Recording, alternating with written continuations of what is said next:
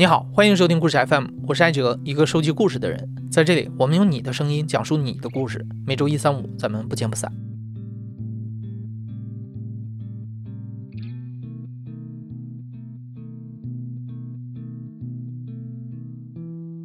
一九九三年，江西省进贤县张家村的村民张玉环被指控杀害同村的两名男童，最后被判处死刑，缓期两年执行。但是在上周二，也就是二零二零年的八月四号。在服刑了九千七百七十八天之后，江西省高院判定张玉环无罪。从一九九三年到二零二零年，张玉环被关押了将近二十七年，这使他成为了中国被关押时间最长的无罪释放当事人。张玉环被释放之后，他的家人写了一封感谢信，把帮助过他的人的名字都列了进去，一一感谢。而这上面出现的第一个名字就是律师王菲。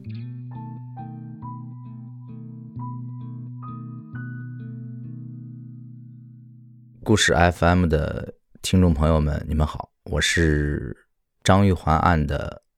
申诉和再审的辩护律师王菲。我和王菲相识于二零一四年，那个时候她是公益机构大爱清晨的志愿者。王菲经常给弱势群体做法律援助，此前就给江西乐平案和河北廖海军案这两起冤假错案成功平反过。王菲最早接触张玉环这个案子是在二零零七年。一个江西的一个媒体人，江西电视台的，但是现在在离视频了，叫曹英兰，啊，找到我，他就说，哎呀，有一个，呃，我之前的一个采访对象，他呢有一个心病，老是压在他头上，他觉得，嗯，他想帮一下这个人。我说，你这个采访对象是个什么样的人？他说是一个医生。我说那医生他跟这个当事人有什么关系？他说当年在他们的村里面发生了一起凶杀案。两个小孩在水塘里面发现，那么本来家人以为这两个小孩是溺亡溺死，准备把这个小孩就埋掉。但是呢，就是这个医生，这个医生叫张幼林，他当时可能也是因为村里面都去看这种发生这么大一个事情，都去关心嘛，去看。然后他去看了以后，他说不要埋，他说这个孩子有可能是他杀，因为他当时看到小孩的嘴角有绳子的这种勒痕。呃，然后另外一个小孩呢，好像他觉得当时这个水塘离村子这么远，小孩一般不会去那个地方去下河游泳，呃，所以说他就觉得这个恐怕里边有蹊跷，他当时就建议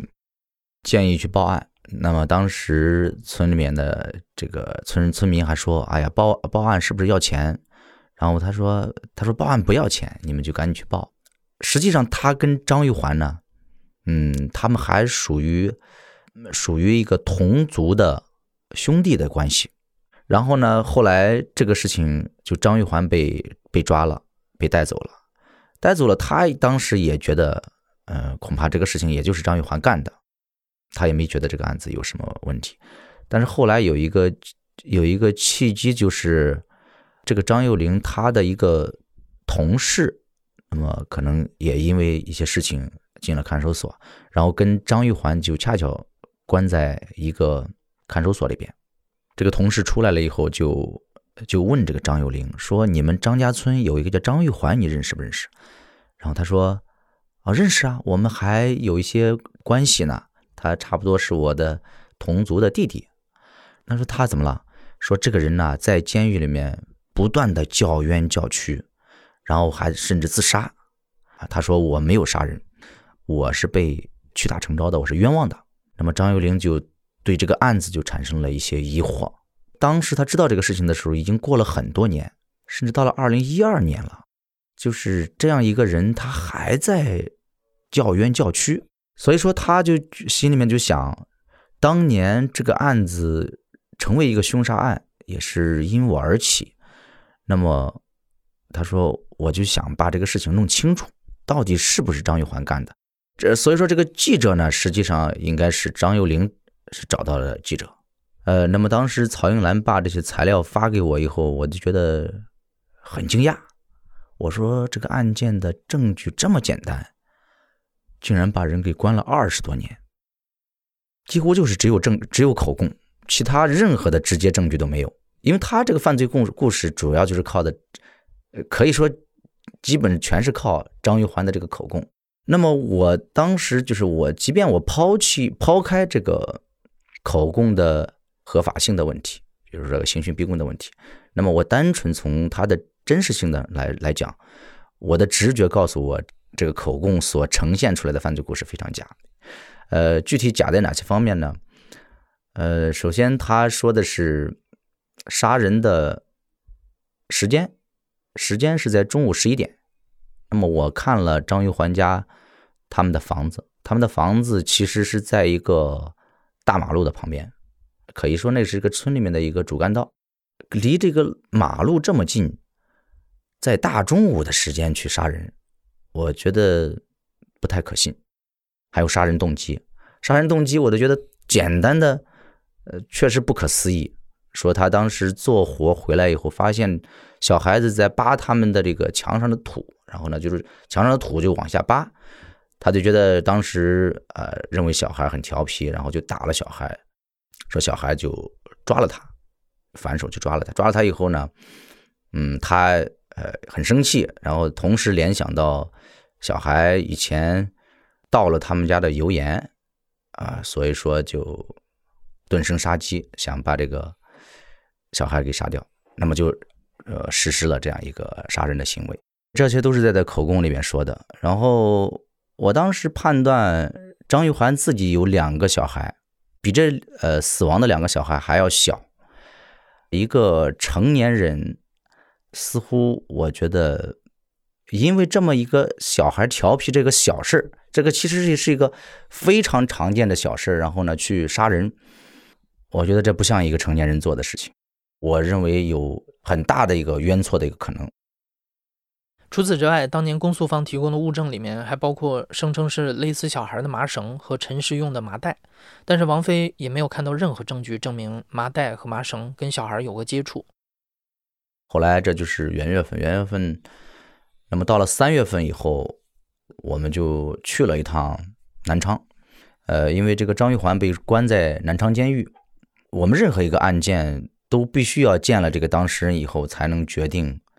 是不是要委托，是不是要要给他申申冤。呃，因为我们必须确定，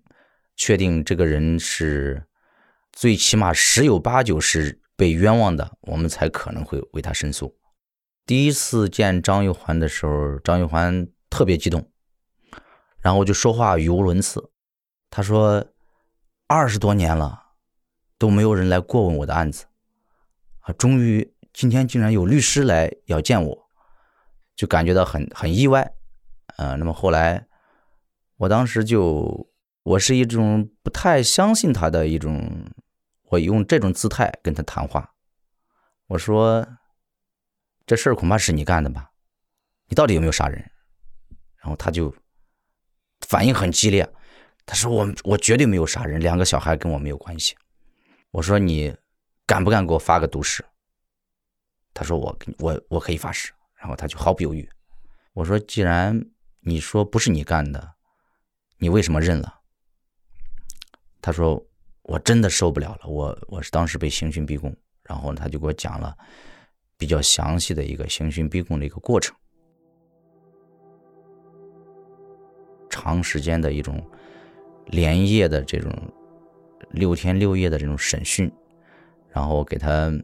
用电击，然后呢，什么蹲桩啊，那种蹲马步，还有给他戴飞机铐，就是这个飞机铐，就是把手铐从背后给他铐起来，然后呢背在后背上啊用一个东西撬，或者是塞这个矿泉水瓶之类的。对，然后他尤其说到他说他说还用狼狗来咬我。啊，咬我的下体，因为每一个这种冤假错案，实际上我们都会听到这种刑讯逼供的故事，但是狼狗撕咬，我是第一次听到，我觉得还挺震惊的。我们的审讯人员想象力很丰富，嗯，呃，另外他也说，当时办案人员还用就是威胁他说，你如果还不承认这个杀人，那么我们会把你老婆也抓来，抓来。然后呢，让他也经历这样的审讯，那么他就是觉得当时他他说他说本来家里面小孩都特别小，如果说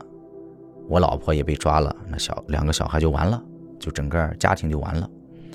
所以说，他说啊，在那个情况下就实在没有办法，就是他就说叫天天不灵，叫地地不应的那种状态，然后就就就承认了。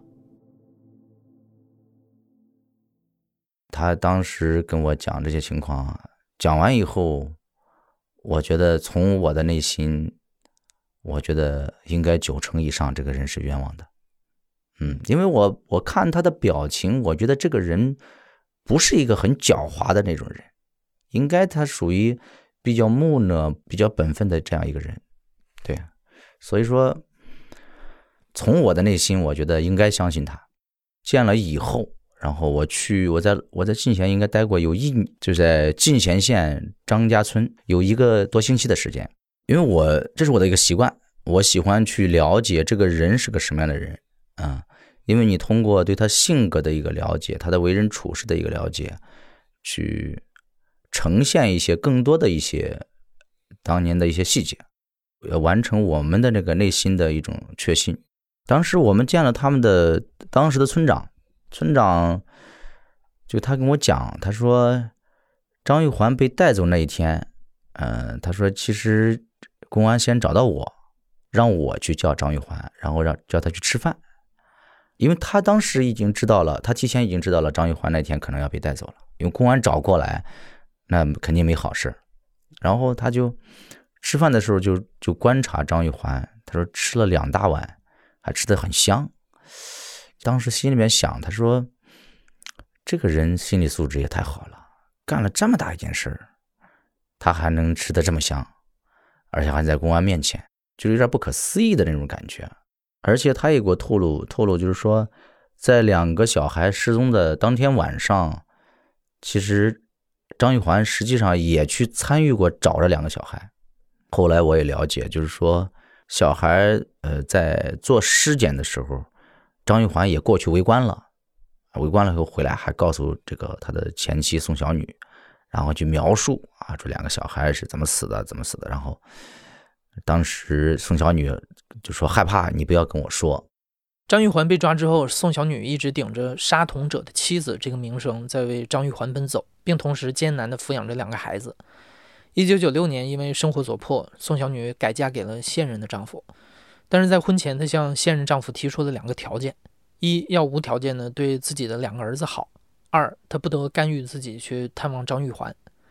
那张玉环被释放之后，媒体采访宋小女的视频在社交媒体上刷屏，感动了无数的人。再审一案进行公开宣判，宣告张玉环无罪。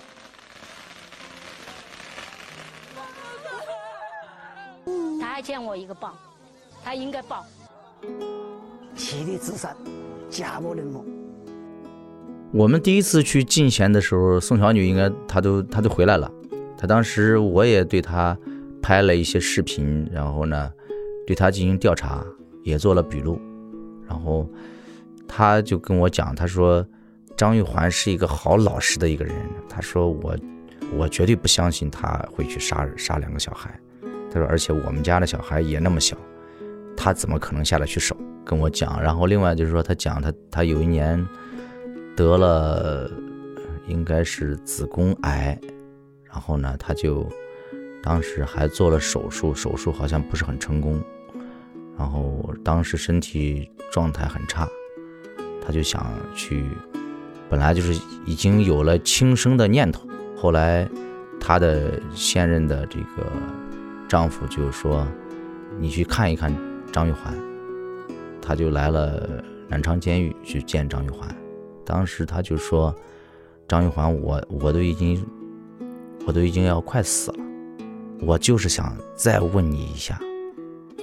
两个小孩的死跟你有没有关系？”然后这个当时张玉环就哭着就告诉他说：“小女啊，你要相信我，我真的没有杀害那两个小孩，啊，我是无辜的。”对，当时好像这两个人都还是情绪还是都都是很激动。这个他给我讲这个事情，我当时我印象还是比较深刻的。呃，首先我觉得他们就是虽然说因为这个这种命运的捉弄，然后呢让让这两个人就是最后被迫的去离婚改嫁，最后分开。但是实际上，我觉得作为前妻，她还是一个非常有情有义的一个女人。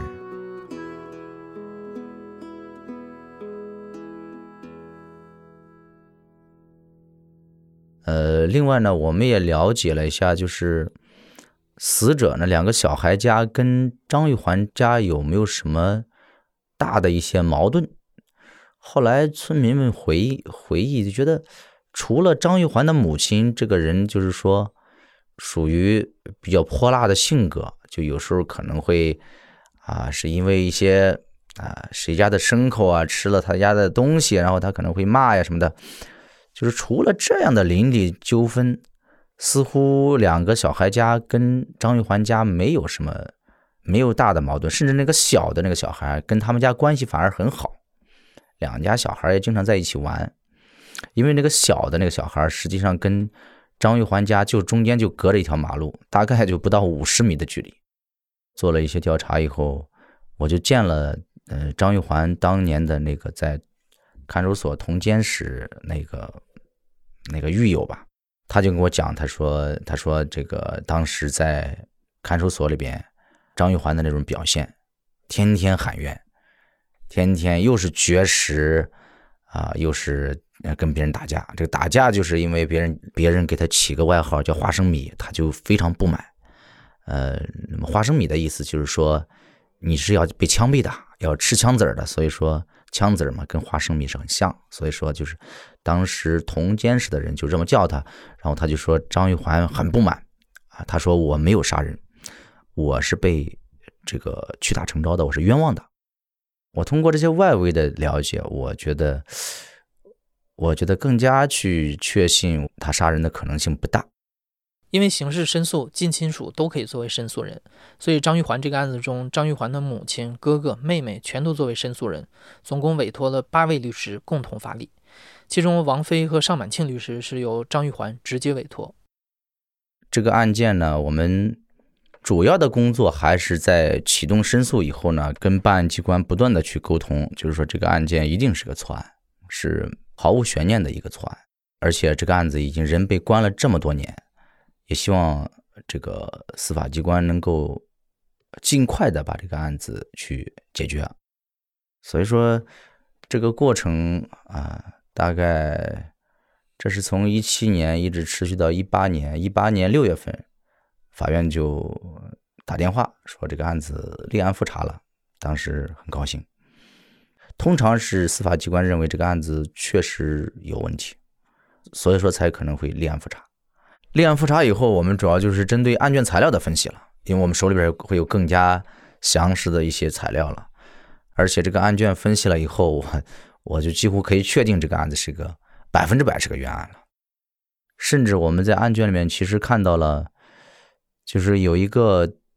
一一个能直接否定了作案时间的一个证据，因为判决里面认定是中午十一点多张玉环把人给杀了，但是。卷里边有一个小女孩的证言，她说，当天中午十二点多，她看到这两个小孩就是往那个下马塘水库，这个水库就是就是在第二天发现尸体的那个水库，就是往那个方向去走。那你判决怎么认定他十一点就被人杀了呢？但是这个证据实际上在原审的原审的，就是第二次一审的时候，律师也提了这个证据，但是呢，这个证据就法院在判决里面就只字不提，就整个就完全忽略掉了这个证据，嗯，没有做任何的评价。那个年代，我觉得人们的头脑里边就是这种，可能就是满满的有罪推定的思想，就是一个人到了法庭。就是好像我们看起来怎么看他就是罪犯，他所说的所有的辩解都被认为是狡辩，是为了在推卸责任。在这种可怕的有罪推定的这种观念之下，确实有时候可能人会丧失一些理性，会让你不太去关注对他有利的事实和有利的证据。而且我们当时八个律师，我们的分工就是说，我们所有人独立的阅卷，独立的去发表意见，我们不受任何人的干扰，我们分头去阅卷，中间都不沟通。那么我们就想判断，我们最后能否达成一个一致的意见。所以最后我们应该是比较欣慰，所有人的观点就是这个案子是一个明显无罪的一个案件。所以说。可能我们就分别的每个人都向向法院递交了我们的代理意见。后来到了一九年三月份，这个案子就当时江西高院就打来电话说这个案子决定再审。按照我们的一些以前的一些经验，基本上一个案子被被原审法院决定再审，那通常就意味着这个案子要改了。二零二零年的七月九号，其实开庭的时候，双方的就是检察院和我们律师的观点应该是都是这个立场是相同的，都是建议改判无罪。检察院明确的就表示说改判改判无罪，嗯，他们的意见是这样。当然这也是在我的意料之中，因为再审案件大多是双方比较和谐的，没有冲突。既然这种案子基本上启动再审，就意味着可能。大家也就在在这个是否有罪的问题上，也也基本上达成了一个共识吧。呃，当时开庭开有三个多小时，呃，我印象我说的比较多，呃，而且我说的还是比较激动，尤其说到没有任何的实质性的证据把一个公民给抓了，然后关起来，然后呢又用这种比较残酷的刑讯逼供的手段来逼迫别人去说假话。我就觉得，就觉得确实是非常不可思议，所以说我当时我就说，我说在这个法庭上，我没有感觉到，即使你检察机关建议改判无罪，我说我没有感觉到喜悦，我感觉到的是痛心，就是痛心你们为什么用了二十几年才建议他改判无罪？你们当年在做什么？当年我们的司法底线有没有有没有人去坚守它？当时说的还是比较比较激动的啊，在那个法庭上，整个可能三个多小时的庭审，估计我说了两个多小时最少。我我这个人的辩护比较喜欢，呃，有感而发。我觉得辩护这个东西，虽说是个案子，但是案子实际上是人嘛，你都是在为为这个有血有肉的这个人，他的人生，他的这个遭遇。他的这样一个不幸的一个家庭，在为他为这样的一个事情辩护，所以说我觉得辩护有时候不需要那么高深的东西，只需要去去从一个善良的人的角度，然后呢去说出一些常情常理，我觉得都足够了。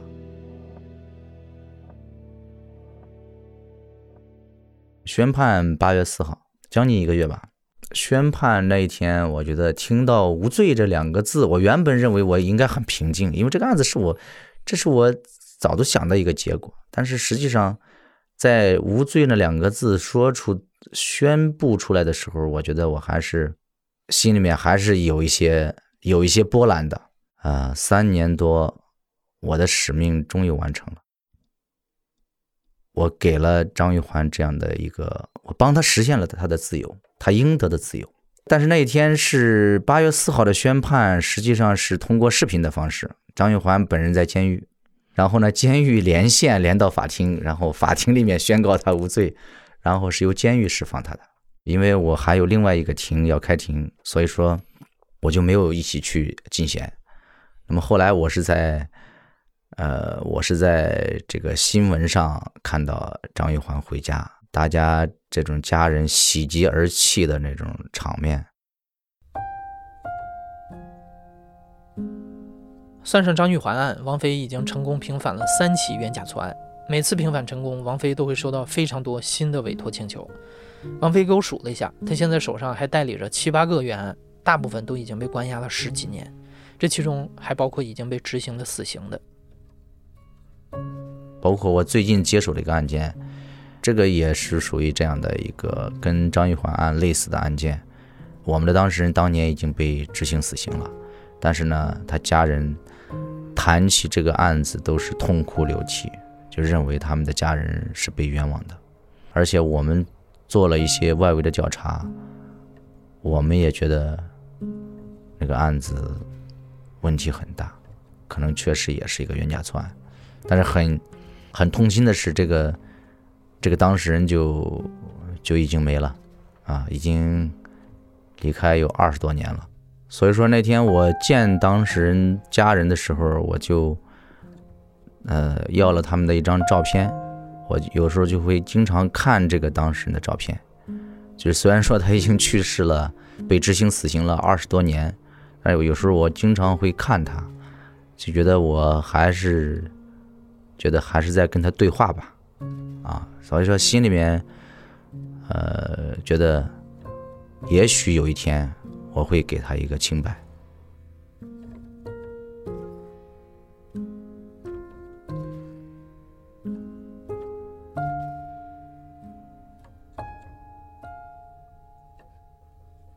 你现在正在收听的是《亲历者自述》的声音节目《故事 FM》，我是主播艾哲。本期节目由我制作，声音设计孙泽宇。